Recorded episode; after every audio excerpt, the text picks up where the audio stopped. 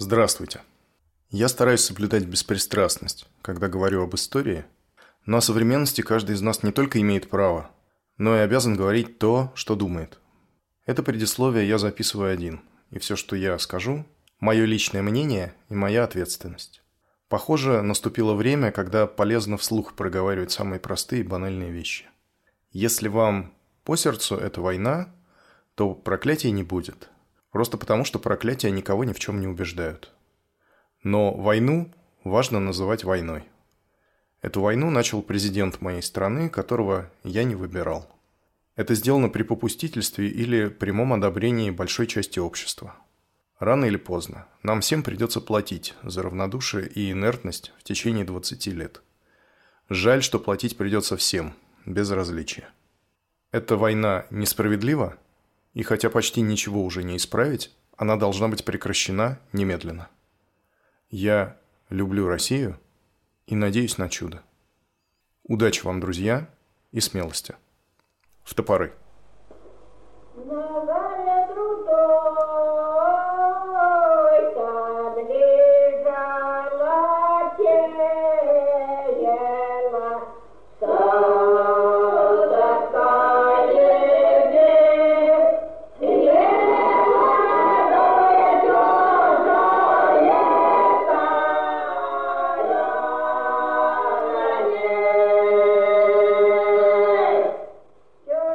вечером 23 ноября 1879 года отставной рядовой лейб-гвардии саперного батальона Виктор Алмазов, проживавший по загородному проспекту, дом 20, квартира 22, был вызван из своей комнаты в коридор своей соседкой, священнической дочерью, курсисткой Любовью Богословской, которая передала ему сверток и сказала «Вот, не желаете ли прочесть новое воззвание?» Он, Алмазов, взяв таковое, имеется в виду сверток, вошел в отхожее место, где и прочел переданный ему богословской печатный лист, на котором действительно было помещено воззвание от исполнительного комитета по поводу бывшего в Москве на железной дороге события с поездом государя-императора. Так как содержание этого воззвания было крайне возмутительно, то он разорвал его, бросил там же, в отхожем месте. После того, возвратясь в комнату, он вновь был вызван в коридор Богословскую – от которой опять получил завернутую в газету и перевязанную ниткой пачку бумаги с просьбой сохранить таковую до утра и с предупреждением, что в пачке находятся запрещенные издания. По уходе Богословской Алмазов, развернув сверток, нашел в нем четыре такие же воззвания и пять номеров газеты «Народная воля».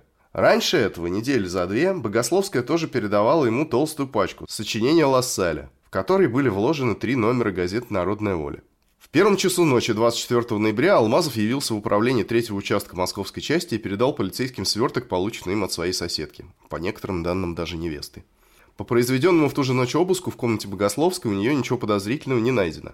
При этом Богословская заявила, что переданные Алмазову газеты революционного содержания она получила от подруги своей Евгении Павловны Побережской, место жительства которой ей неизвестно. Затем, по наведению справок, обнаружено, что Евгения Павловна Побережская проживала в квартире бывшего учителя Чебоксарского уездного училища Михаила Павловича Чернышова по Лештукову переулку, дом 13, квартира 22. А в тот же день полиция явилась по этому адресу, ныне переулок Джамбула, 15. Дверь полицейским не отперли. Пока ее ломали, у жильцов было несколько минут для того, чтобы уничтожить компрометирующие их улики. Однако уничтожить удалось не все. Когда дверь наконец была сломана, в квартире оказалось двое. Проживавшая по подложному паспорту Побережской дочь отставного штабс-капитана дворянка Евгения Фигнер и мужчина, некто Чернышов, народный учитель, паспорт которого тоже оказался подложным. В квартире нашли воззвание исполнительного комитета, номера газеты «Народная воля», корректурные листы, типографскую бумагу соответствующего формата, револьверы и письма противоправительственного содержания. Кроме того, в бутылке, обернутой тканью, было обнаружено несколько фунтов белой тестовидной массы. На полу среди смятых бумаг оказалось несколько эскизов, напоминающих топографический план каких-то помещений с краткими пометками. Белая тестовидная масса оказалась, конечно, динамитом. А арестованный на квартире в Лештуковом переулке народный учитель Чернышов членом распорядительной комиссии исполнительного комитета народной воли Александром Ковитковским. 1 декабря из Харькова, куда он ездил для выяснения причин неудачи покушения под Александровском, в Петербург возвращается Степан Ширяев тот же день он навещает свою жену Анну Долгорукову, которая находится в это время в клинике медико-хирургической академии. В конце ноября у Ширяева родился сын Владимир. Здравствуйте, условно Илья, с возвращением вас. Сегодня меня будут звать э, Степан. Здравствуйте, Степан. Как вам понравилось в городе на Неве? Город на Неве, как всегда, прекрасен. Места боевой славы народной воли? Пропитан духом. Отлично. Давайте начнем, точнее продолжим с того, что разберемся в том, что собой представляет к этому времени исполнительный комитет в той длинной должности, которую я снабдил только что Квитковского, и откуда взялась газета «Народная воля». И кто такая Евгения Фигнер, арестованная вместе с Квитковским? Это младшая сестра Веры Фигнер, нашей основной героини, не путайте их, пожалуйста. Еще одна сестра Фигнер Лидия уже осуждена по процессу 50 за участие в Московской революционной организации. Это было еще в 1977 году. На этот раз попался Евгения. С Верой Фигнер все хорошо. Она на свободе, Вера жила на этой же квартире до своего отъезда в Одессу в сентябре 1979 года. Итак, с конца лета 1979 года в исполнительный комитет вновь образованной партии «Народная воля» вошли 10 человек, известных нам по Липецкому съезду, кроме Гальденберга, которого на съезд пригласили северяне, а члены южных кружков, и в частности Фроленко, которые знали Гальденберга лучше – считали его недостаточно выработанным, что ли, в революционном плане и вообще относились к нему немножко скептически, даже снисходительно. Несмотря на то, что он вроде бы как показал себя в деле, убил харьковского губернатора. именно поэтому, видимо, в исполнительный комитет Гальденберг не вошел.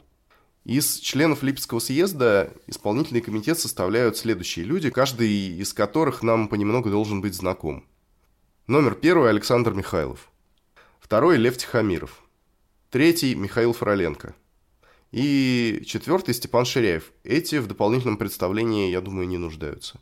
Дальше. Александр Баранников – это напарник Кравчинского в покушении на Мизинцова. И его жена Мария Оловенникова, девушка из кружка Зайчневского. Николай Морозов, будущий академик. Новые члены, принятые на Липецком съезде, Андрей Желябов и Николай Колоткевич, конспиративная кличка Кот. И, наконец, Александр Квитковский. Еще в конце лета, после раскола земли и воли, конспиративная дача в Лесном была ликвидирована. Ее хозяином, кстати, тоже был Квитковский и его жена Софья Иванова. И дальнейшие собрания народовольцев происходили на квартире в Лештуковом переулке. Здесь же была принята новая программа исполнительного комитета и избрана распорядительная комиссия из трех человек для оперативного руководства. Распорядительная комиссия – это высший уровень посвящения в народной воле – только члены комиссии владеют всей полной информацией обо всех делах общества в целом. И в состав распорядительной комиссии вошли Александр Михайлов, Лев Тихомиров и Квитковский. Квитковский знает все. Его арест – это удар в самый центр народной воли. В течение осени в исполнительный комитет вошли другие новые члены. Я назову только тех, кого мы уже знаем, а остальных будем представлять по мере их вступления на первый план действия. Всего к концу года в исполнительный комитет входят 25 человек. Десятерых мы уже назвали, вот еще семь. Татьяна Лебедева – это жена Михаила Фроленко и его напарница по подготовке одесского железнодорожного покушения. Вера Фигнер – таинственная просительница. Анна Якимова – хозяйка динамитных мастерских и фиктивная супруга купца Черемисова из-под Александровска. Григорий Исаев – Студент-медик и специалист по динамиту, тот самый, которому через несколько месяцев оторвет пальцы. Николай Бух и Арон Зунделевич. Это организаторы еще землевольческой типографии, а теперь сотрудники типографии народной воли. А Николай Бух в прошлом из южных бунтарей. Это тот человек, которого они прочили в землемеры, который должен был объезжать с мятежными крестьянами окрестные села. И, наконец, жена Квитковского, гражданская жена Софья Иванова, которая вместе с Бухом, Зунделевичем и еще несколькими людьми организует народовольческую типографию. Типография помещается по адресу Саперный переулок 10, квартира 9 в отдельном флигеле. Современный адрес Саперный переулок 8, флигель не сохранился. В этой типографии с начала октября выходят первые номера газеты «Народная воля».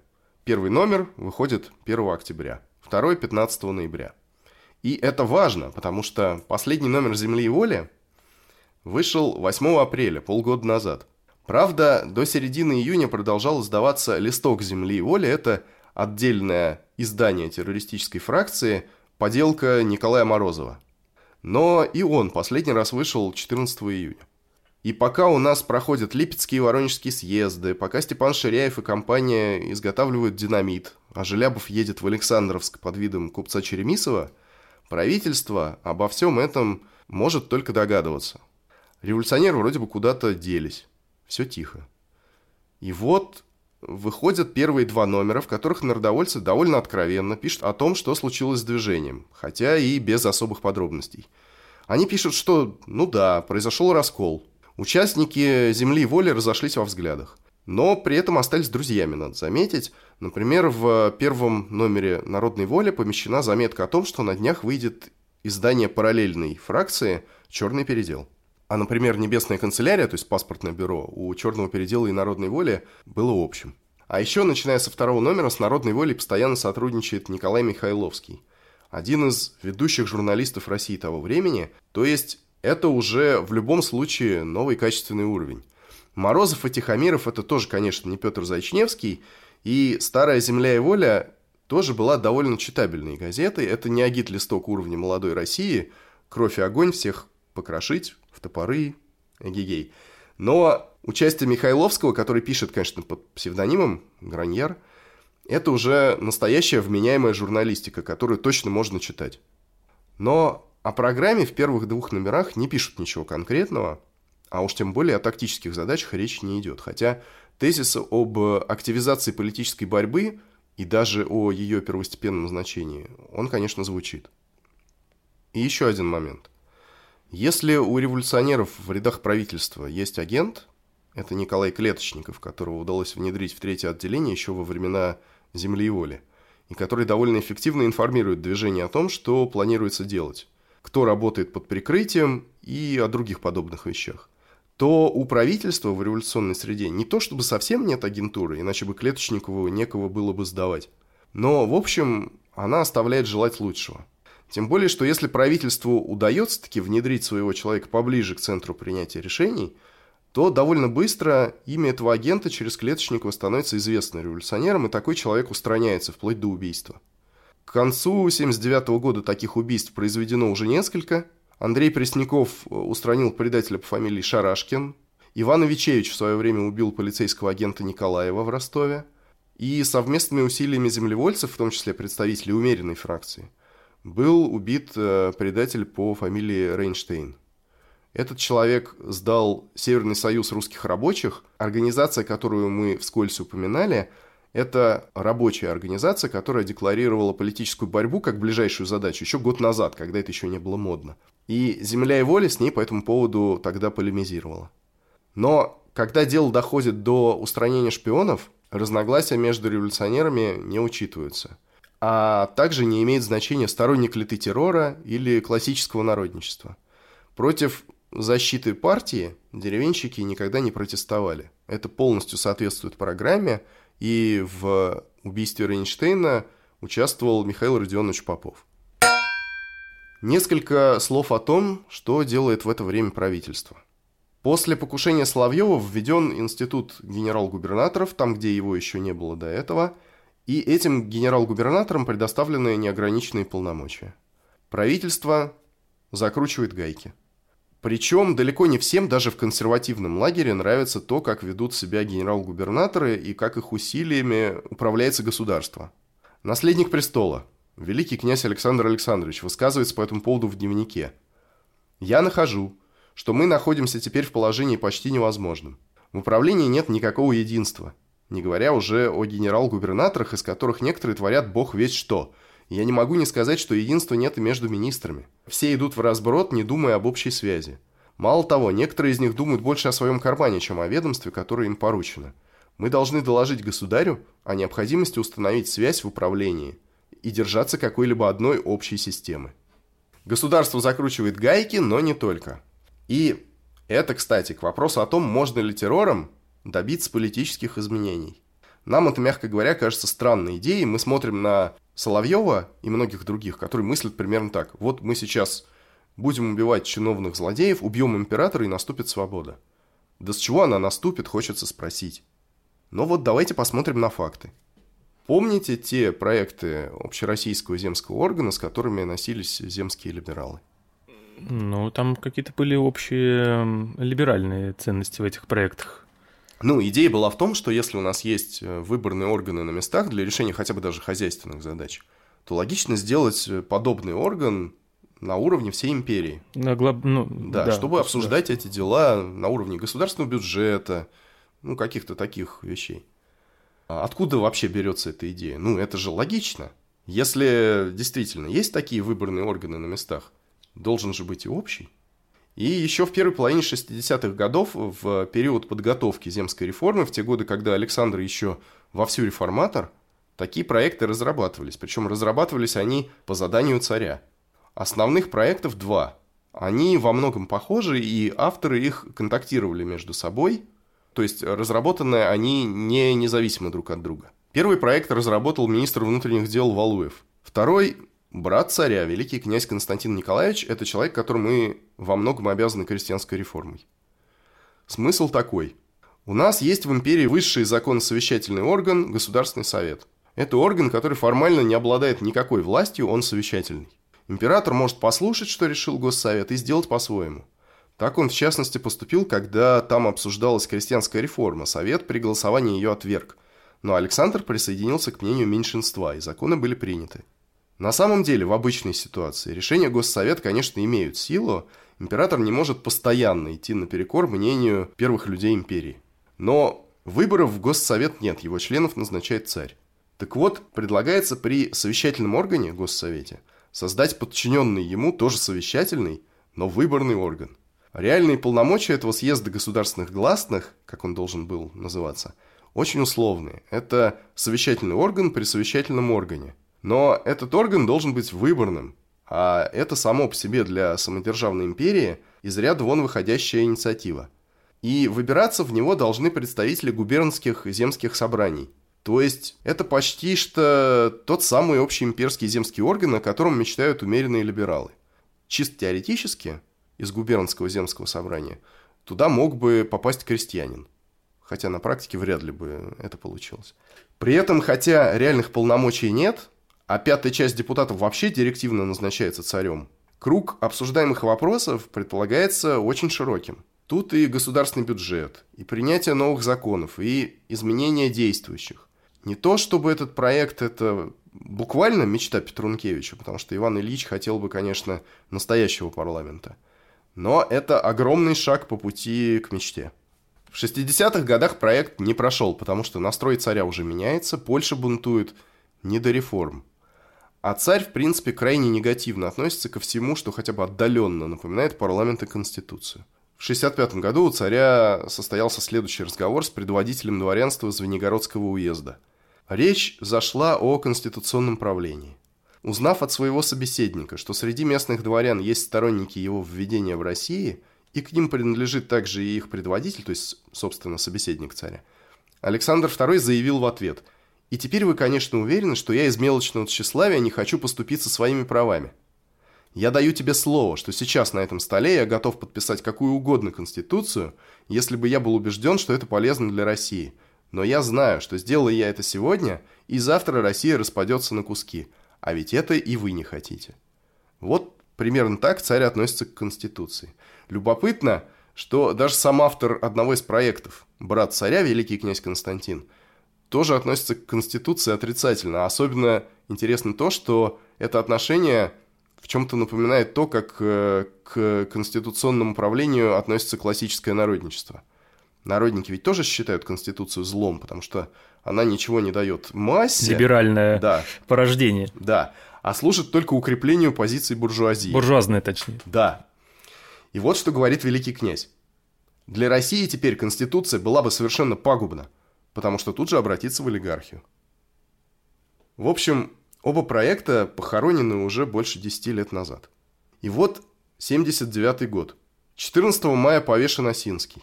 Введены генерал-губернаторство. Готовится процесс 28. 28 мая повешен Соловьев. А 4 июня Александр II принимает в царском селе Валуева, и оказывается, что царь все помнит. Валуев записывает в дневнике об этой аудиенции. Впечатление довольно благоприятное. Государь, по-видимому, сознает, что нельзя ничего не делать для будущего, и, кажется, мне доверяет. Он опять сам заговорил о конституционных толках.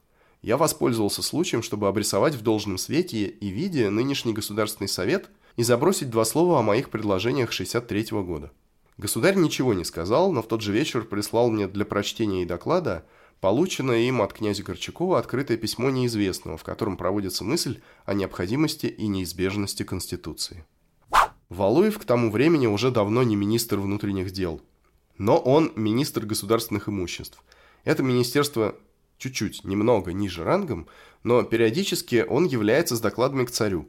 И 10 декабря во время такого доклада он высказывает свое мнение о происходящем в стране, напоминает Александру об их июньском разговоре и предлагает повторно рассмотреть свой проект 63 года. И император соглашается. Через неделю Валуев передает царю текст проекта. А еще через неделю Валуев назначается председателем Кабинета министров.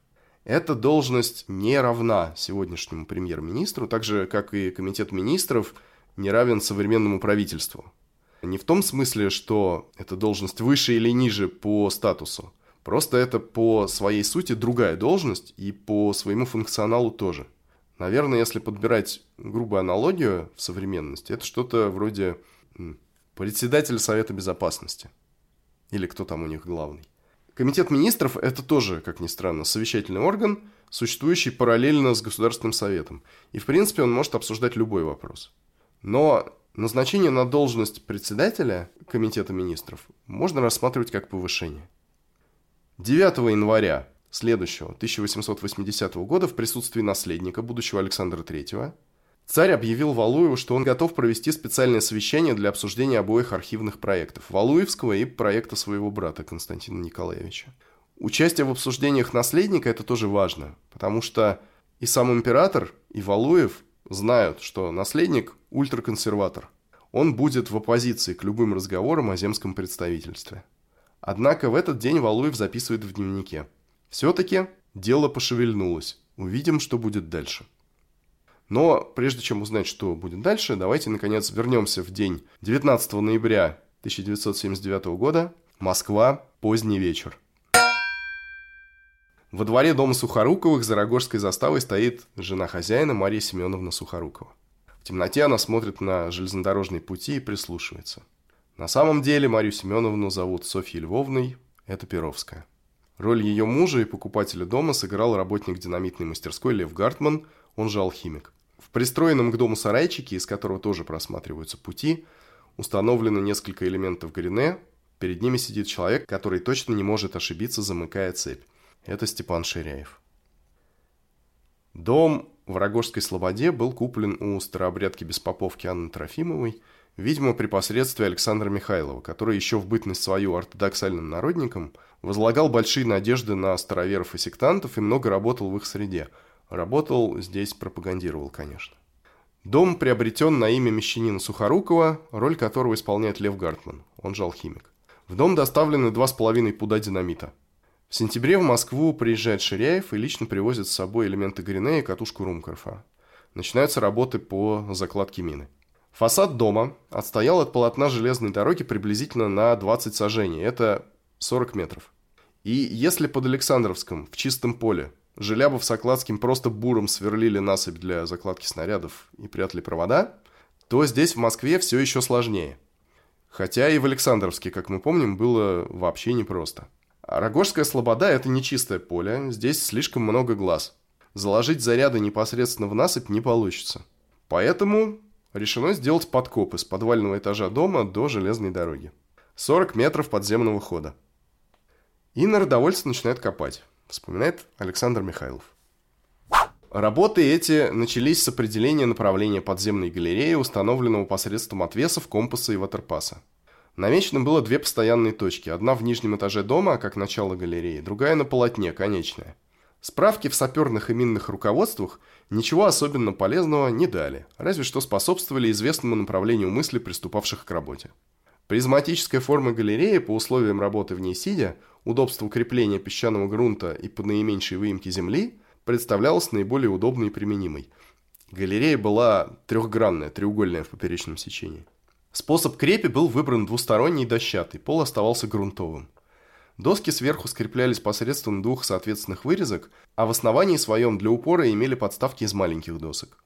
При такой технике начата была галерея на глубине одного аршина с четвертью от поверхности земли. Это около метра в современных единицах.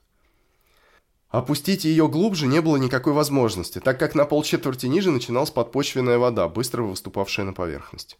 И при такой глубине, на которой рыли, пол галереи постоянно был сыр, что чрезвычайно отягчало работу. Начало галереи шло из стены ранее сделанного подполья, могущего поместить вплотную 9 человек, а потому удобного для вытаскивания земли и хранения постоянно необходимых при работах вещей. Доски пилились в помещении нижнего этажа, а земля ссыпалась в чулан и в люк пристройки. По расчету должно было получиться на 20 сажений галереи около 9 кубических сажений выемки. А такое количество земли было чрезвычайно трудно спрятать совершенно незаметно. В этом мы видели главный риск предприятия. Размеры галереи были приняты приблизительно такие. Высота призмы 18 вершков, 80 сантиметров. Длина стороны 28, 124 сантиметра. Основание 22 вершка, 98 сантиметров. Галерея выводилась двумя орудиями. Маленькой английской лопаткой делалась выемка в черне, а садовым черпачком, употребляющимся для делания ямок, давалась большая правильность сторонам. Обыкновенно не вырывалась вглубь более чем на ширину одной пары досок, и сейчас же вынутое пространство заставлялось ими. Работа производилась со свечой. Влезавший внутрь рыл на одну пару досок, отправлял землю наружу на железном листе, который вытаскивали толстой веревкой, находящиеся в подполье, потом обратно возвращал вглубь галереи порожний лист посредством тонкой веревки, конец которой имел постоянно у себя. Когда было нужно, получал на том же листе пару досок и подставки, и, обровняв стороны, пригнав и вставив доски, вылезал обратно, а его заменял другой. Двигаться по галерее можно было только лежа на животе или приподнявшись немного на четвереньки. Приходилось просиживать за своей очередной работой внутри галереи от полутора до трех часов, смотря по ширине досок и встречавшемуся грунту. А в день приходилось иным ставить по две, по три пары, так как не все лазили внутрь, а только те, которые быстрее и ловчее там работали. В день при работе от 7 часов утра до 9 часов вечера успевали вырыть от 2 до 3 аршин, полтора-два метра. Работа внутри была утомительна и тяжела по неудобному положению тела, недостатку воздуха и сырости почвы. Причем приходилось для большей свободы движений находиться там только в двух рубахах, в то время как работы начались около 1 октября, и холодная осенняя сырость давала себя чувствовать. Но еще более утомительную работу представляло вытаскивание земли в подполье. Тут приходилось двум-трем человекам напрягать все силы, чтобы продвинуть лист, нагруженный почти мокрым песком, на пол аршина. Этот процесс похож на вбивание свай бабой, но стоит только разницы, что отдыху и сил в нашей работе менее, а потому работа еще труднее. В конце, когда галерея приближалась к 15 сажениям, мы, чтобы сколько-нибудь облегчить и ускорить вытаскивание земли, устроили ворот, помещенный в нижнем этаже. Но и он по своему несовершенству мало помог. Из подполья земля относилась ведрами или носилками из рогожи, а потом часть ее в темные осенние ночи, во время дождя или в юге, когда ни одна человеческая душа не рисковала выглянуть на двор, разбрасывалась по большому двору, и к утру ее размывало или заносило снегом. Строгий порядок, заведенный сообразно с обстоятельствами, и колокольчик из спальни верхнего этажа в подполье давали возможность скрыть от нескольких посторонних лиц, посещавших хозяев дома, присутствие других жильцов и деятельную неустанную работу. Входили и выходили таинственные землекопы так, что никто никогда не видел их лица. А между тем, несмотря на необходимую и строго соблюдаемую осторожность вне дома и при появлении посторонних, несмотря на усталость и исхудалые лица работников – Жила эта семья-невидимка весело и дружно. В короткие часы после обеденного отдыха звучала иногда тихая мелодичная песня о заветных думах народа, и отвечала она нашему настроению и нашим думам. Небольшой спойлер. То, что я сейчас цитирую, это на самом деле показания Александра Михайлова на следствие. Оцените, как вводится слог. Да, очень лирично.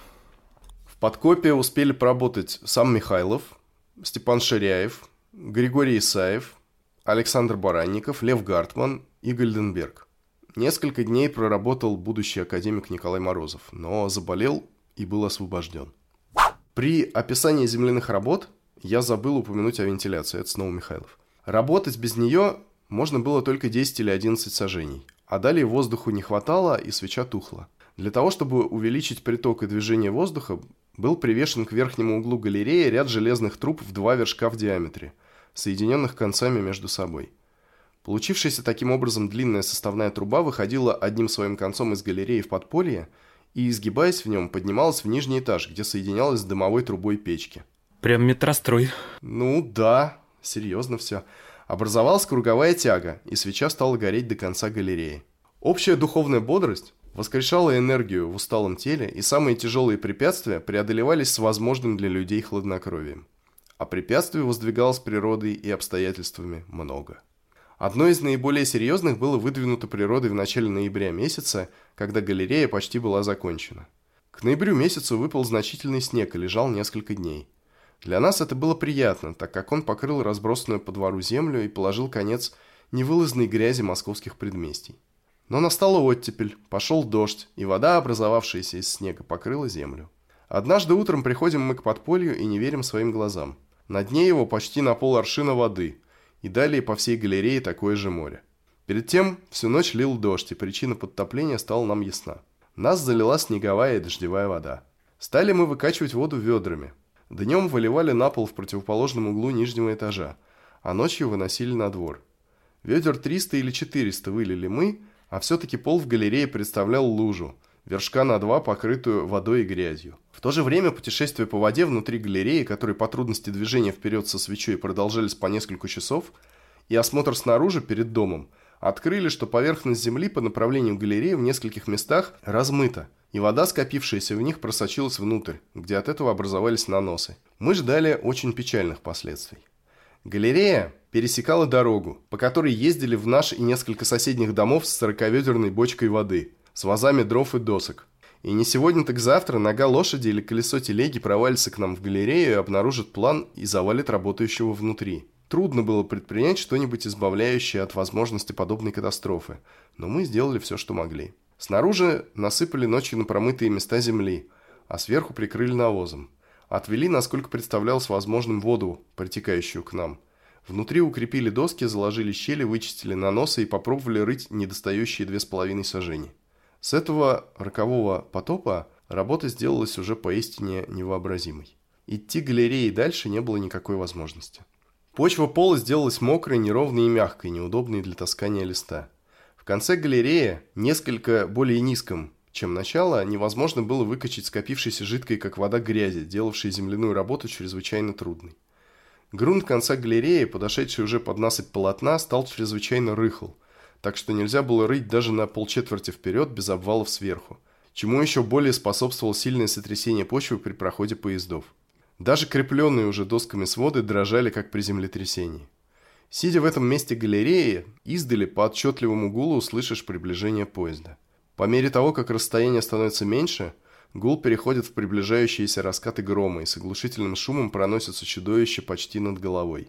Явственно слышно, как порывистыми толчками колеса перескакивают с рельса на рельс, как налетают один за другим вагоны. Все трепещет вокруг тебя, сидящего прислонясь к доскам, из щелей сыплется земля на голову и в уши, в глаза, даже пламя свечи колеблется. А между тем приятно было встречать эту пролетающую грозную силу. Но не всегда приятны бывали последствия. Промчится иногда поезд и отвалит впереди тебя глыбу земли на час лишней работы и увеличит опасность обвала с поверхности в пустоту, образовавшуюся за дощатыми стенками. Препятствовал движению вперед также и вода. Сидеть по несколько часов в ней холодной и грязной, принимать всевозможные положения, даже лежачие, окунаясь по шею, было мучительно и опасно. Чтобы как-нибудь избавиться от воды и осушить хотя бы конец галереи, мы устроили на сажене от конца плотину и переливали воду за нее – Сверху плотины было оставлено отверстие, через которое можно было только просунуться. Это сделало конец галереи подобным могиле. Несмотря на вентиляцию, свеча стала с трудом и недолго гореть здесь. Воздух стал удушливо тяжелым, движения почти невозможными, а хуже всего то, что и от воды мы не избавились. Она просачивалась через плотину и стояла на четверть глубиною. Для приведения дела к концу мы придумали углублять минную галерею далее земляным буравом, вершка в 3 в диаметре и через образовавшееся отверстие продвинуть цилиндрическую мину под рельсы. Заказан был бурав в 7 аршин длиною, это около 5 метров, и пущен был в дело. Для работы им мы влезали в образовавшийся в конце склеп и, лежа по грудь в воде, сверлили, упираясь спиной и шеей в плотину, а ногами в грязь. Работа была медленная, неудобная, и для полной характеристики я не могу приискать слов. Положение работающего там походило на заживо зарытого, употребляющего последние нечеловеческие усилия в борьбе со смертью. Здесь я в первый раз в жизни заглянул ей в холодные очи и, к удивлению и удовольствию моему, остался спокоен. Это Михайлов пишет про себя, но в то же время известно, что Гартман, например, во время работы в подкопе брал с собой яд, чтобы быстро покончить с собой в случае обвала. Работа буравом продолжалась с неделю, и несмотря на условия ее, мы просверлили 7 аршин. Было около 10 ноября. Поспешили проложить проводники, приготовить цилиндр и рассыпать по двору и в находившийся в сарае погреб всю землю, скопившуюся в чулане. А ее было очень много. Несколько дней кряду мы работали над ней, и, наконец, главные следы нашего дела были скрыты, что представляло большое значение ввиду ожидаемого нами осмотра полиции прилегающих к полотну зданий. Наконец были получены определенные сведения о дне проезда царя, и мина была заложена, проводники и спираль испробованы. Но по воле прихотливой судьбы и непреодолимых препятствий, заряд, заключавший два пуда динамита, не дошел до конца буровой скважины. При движении по ней он загребал впереди себя землю и, наконец, остановился, и никакие усилия не могли продвинуть его дальше. Несколько раз заряд вытаскивали обратно, и опять пускался в ход бурав. Побуждаемые страстным желанием наиболее обеспечить успех, работавшие над закладкой продвигались сами на сажень в расширенную в начале обвалами скважину и, задыхаясь несколько минут, разгребали руками землю. Однако и эти весьма опасные попытки устранить преграды не вполне помогли. Цилиндр все-таки не дошел до конца. Распространение силы действия динамита, хотя и вычисляется формулой теоретически, но предметно сколько-нибудь точно трудно определить его разрушительную силу. Принимая во внимание расстояние и вес – можно было надеяться на успех, а потому решили действовать. А заодно, замечу, отправили Гальденберга в Одессу за динамитом, не пригодившимся там. Расстояние между миной и второй парой рельс, по которым должен был пройти поезд, было не более трех или четырех аршин. Динамит же, находясь на полотне на глубине двух аршин и действуя во все стороны с одинаковой силой, должен был разрушить и вторую пару. После провала под Александровском Минная галерея остается последним шансом на успех покушения. По сведениям Преснякова из Симферополя и Клеточникова из третьего отделения, царский поезд должен был прибыть в Москву 19 ноября в 10 часов вечера. Царь должен был находиться в четвертом вагоне второго поезда. Первым должен был проследовать Свицкий. К моменту взрыва в доме точно находились двое. Ширяев, который должен был замкнуть цепь, и Перовская в роли сигнальщицы. Относительно других лиц показания разнятся. Александра Михайлова в доме, на самом деле, скорее всего, все-таки не было. Хотя есть разночтение. Третьим лицом, которое могло находиться в доме Сухоруковых в момент взрыва, был Гартман, который остался на правах хозяина дома на случай, если явится полиция для осмотра. В десятом часу вечера мимо террористов промчался окутанный парами поезд, который они пропустили.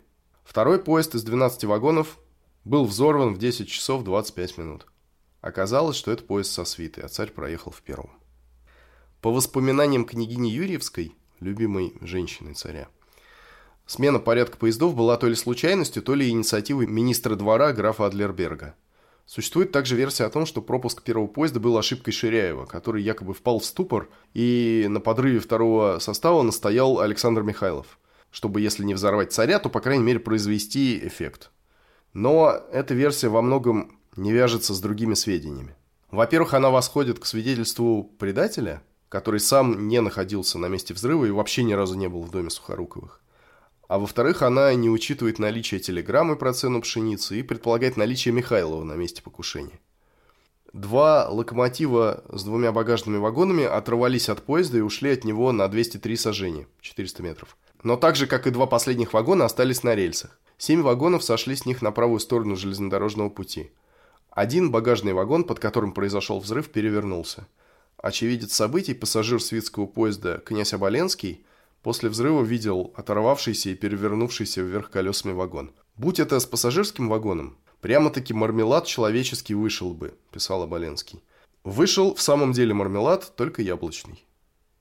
Пострадавших не было. В перевернувшемся вагоне были крымские фрукты. Ну и из протокола. По прибытии чинов полиции в означенный дом, там никого из лиц, проживавших в нем, не оказалось. Причем вся внутренняя обстановка в верхнем жилом этаже и в особенности протопленная печь, чайный прибор, стоявший на столе для двух лиц, горевшая свеча, несомненно свидетельствовали, что жильцы удалились из квартиры незадолго до прихода полиции. 2 декабря Степан Ширяев приезжает из Харькова в Петербург и навещает жену, лежащую в клинике медико-хирургической академии после родов. 3 декабря он провел там же. Следующая их встреча будет последняя, она состоится 7 февраля будущего года в Петропавловской крепости в присутствии чинов прокурорского надзора. В ночь с 3 на 4 декабря Степан Ширяев будет арестован в меблированных комнатах в доме по Гончарной улице 7. Это была случайность. У полиции не было данных о местонахождении Ширяева и вообще о его причастности к покушению. Они вообще не знают, кого задержали. Это был, если так можно выразиться, рядовой, так называемый повальный обыск. Но Ширяев был неосторожен и показался подозрительным. Что, в общем, не мудрено, потому что при нем были найдены сразу три фальшивых паспорта, револьвер Уэбли, патроны, симпатические чернила, запрещенная литература, в частности, запрещенная глава из поэмы Некрасова, переписанная Ширяевым от руки. То есть это не газеты «Народная воля». Нужно понимать, о чем идет речь. Угу. Кроме этого, при Ширяеве найдены были две фотографии его жены Анны Долгоруковой. Одновременно с Ширяевым в том же доме был арестован Сергей Мартыновский, хранитель Небесной канцелярии, паспортного бюро Народной воли. Спустя три месяца после создания исполнительный комитет теряет двух членов, один из которых входит в распорядительную комиссию. 21 января 1880 года в кабинете Александра II проходит совещание по проектам реформы Государственного Совета – Кроме царя, наследника и авторов обоих проектов, в обсуждении участвуют министр внутренних дел Маков, юстиции князь Урусов и шеф жандармов Дрентель. Первым свой проект представил великий князь Константин. Урусов, Дрентельн и Маков высказались о проекте отрицательно. Наследник заявил, что ничего делать не следует, потому что призванные представители сословий будут неудобные крикуны, адвокаты и тому подобное. Валуев свой проект не стал даже зачитывать. Совещание с Костей, великим князем Константином Николаевичем, и другими. Решили ничего не делать. Записал в дневнике царь. Оба проекта были единогласно отвергнуты по многим причинам. А главная причина, что эта мера никого бы не удовлетворила, а еще больше бы запутала наши внутренние дела, и все-таки в некотором роде была бы одним из первых шагов к Конституции, записал в дневнике наследник. По моему мнению, проекты не нужно издавать ни сегодня, ни завтра – он, в сущности, начало Конституции, а Конституция не может принести нам пользы. Выборы в депутаты пустых болтунов-адвокатов, которые будут только ораторствовать, а пользы для дела не будет никакой. И в западных государствах от Конституции беда. Я расспрашивал в Дании тамошних министров, и они все жалуются на то, что благодаря парламентским болтунам нельзя осуществить ни одной действительно полезной меры. Не могу не заметить, что уровень политической экспертизы в последней фразе достоин будущего царя. Автор проекта Валуев записал в дневнике следующее. Судьбы сбываются. Быть может, для перехода к другому порядку мыслей и дел нужно, чтобы под нами почва еще более заколебалась. На квартире Квитковского в Лештуковом переулке в бутыле, обернутой тканью, было найдено несколько фунтов магнезиального динамита. Для чего эти несколько фунтов динамита в квартире, обитатели которой занимались, судя по остальным находкам, организационной и редакторской работой. Что-то в этом уравнении не сходится.